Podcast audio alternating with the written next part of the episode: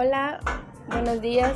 El día de hoy hablaré acerca de dos temas importantes durante este semestre que en lo personal me gustaron mucho y sus puntos más relevantes. De antemano me presento, mi nombre es Paloma Yadira Sarracino López y soy estudiante de la Universidad Pedagógica Nacional, Unidad 271 del segundo grado, Grupo D.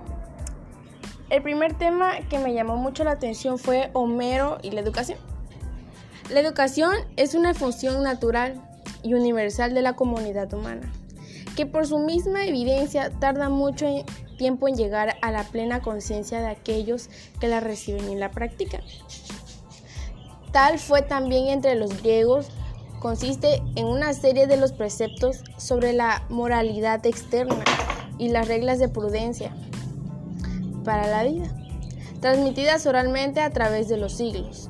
La educación no es posible sin que se ofrezca al espíritu una imagen de tal hombre como se debe ser. Lo fundamental es la belleza, en el sentido normativo de la imagen, imagen anhelada del ideal.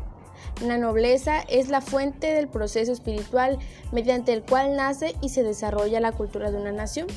La educación no es otra cosa que la forma aristocrática, progresiva y espiritualizada de una nación. El tema esencial de la educación griega fue el concepto del arete, que este decía que era con el fin de la enseñanza, era lograr que el arete, que significaba perfección, excelencia, para formar a un ciudadano relevante, útil y perfecto. Solo podía tenerlo el que era noble designa excelencia humana y no solo eso, sino superioridad de seres no, vivos, como los dioses o el valor y la rapidez de los caballeros nobles. Otro tema que me llamó mucho en la educación fue la paeida cristiana.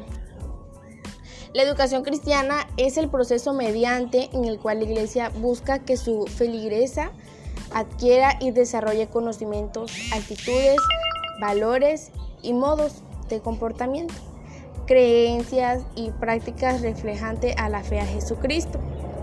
La meta de la enseñanza religiosa en la iglesia local es que la feligresía desarrolle un estilo de vida que se refleje a los valores cristianos.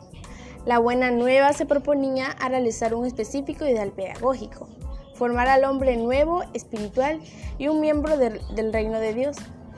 La educación procedía del acto del bautismo, era la forma de la reiniciación, la purificación y se pasaba a formar parte de la comunidad de los fieles.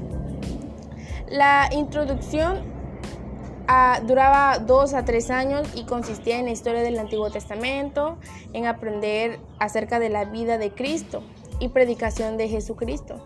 El cristianismo reprobaba el que los cristianos adultos fueran aficionados a la literatura y sobre todo a la mitología pagana o sea que no podían leer cualquier libro, solamente literatura cristiana que hablara acerca de Jesucristo y la fe que había en él.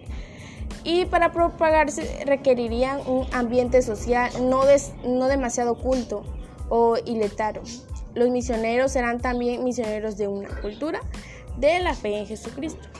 Y bueno, estos fueron los dos temas que me llamaron mucho la atención, ya que cada uno habla acerca de la educación en diferentes épocas. Uno habla acerca del concepto del arete, que era muy importante, significaba pureza y excelencia al hombre, pero de, sin de más preámbulos solamente eso.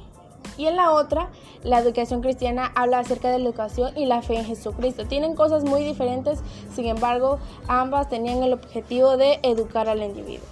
Eso es todo, muchas gracias.